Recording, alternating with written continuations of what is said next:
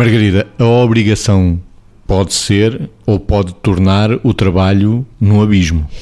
Pode, dependendo da forma como a pessoa gera a sua relação com o trabalho e também como vai construindo as suas representações internas do trabalho.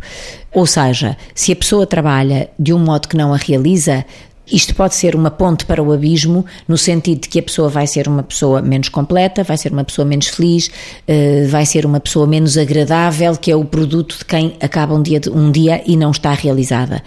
Por outro lado, se nós pensarmos que Uh, vamos trabalhar com a disposição de fazer em 5 horas o que só se faz em 10, uh, ah, de fazer várias tarefas ao mesmo tempo que começamos e provavelmente algumas delas não acabamos, uh, de chegar a casa e continuar com o trabalho na cabeça e a continuar a trabalhar em casa, como um hábito que vemos muito hoje em dia, que é as pessoas jantarem a correr para depois irem pôr à frente do computador e continuarem a trabalhar. Ou seja, se as pessoas, no fundo, não usarem fronteiras nítidas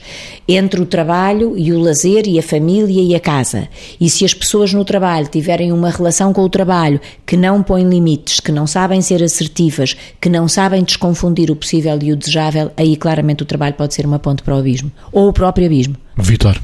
Eu posso pegar aqui no conceito que a Margarida uh, referiu da assertividade para lhe dar aqui duas perspectivas e para ao mesmo tempo criar aqui um enfoque interessante naquilo que diz respeito ao risco do trabalho ser um abismo. Na questão da assertividade, é a assertividade para os outros e os outros são os meus pares, são aqueles, são os que estão acima e são os que estão abaixo. E ser assertivo não é Obviamente é ao contrário de ser passivo e ao contrário de ser agressivo. E equilibrar isto às vezes não é fácil, mas é fundamental. Esta assertividade para fora. Mas a assertividade para dentro. Ou seja, a assertividade para mim, para eu me regular, para eu me disciplinar naquilo que é a gestão do trabalho e dos tempos e dos espaços laborais, de forma a que o trabalho não venha a ser um abismo. E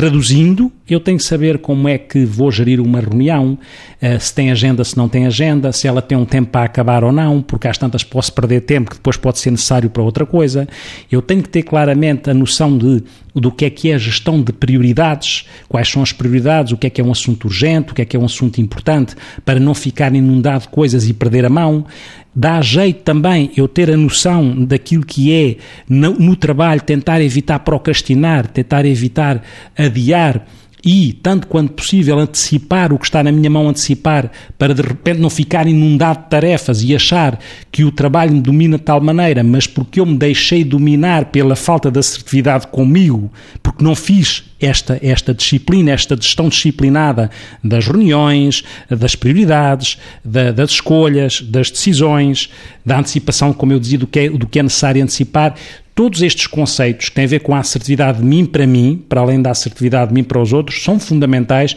para que eventualmente o trabalho não se torne, não se venha a tornar um abismo.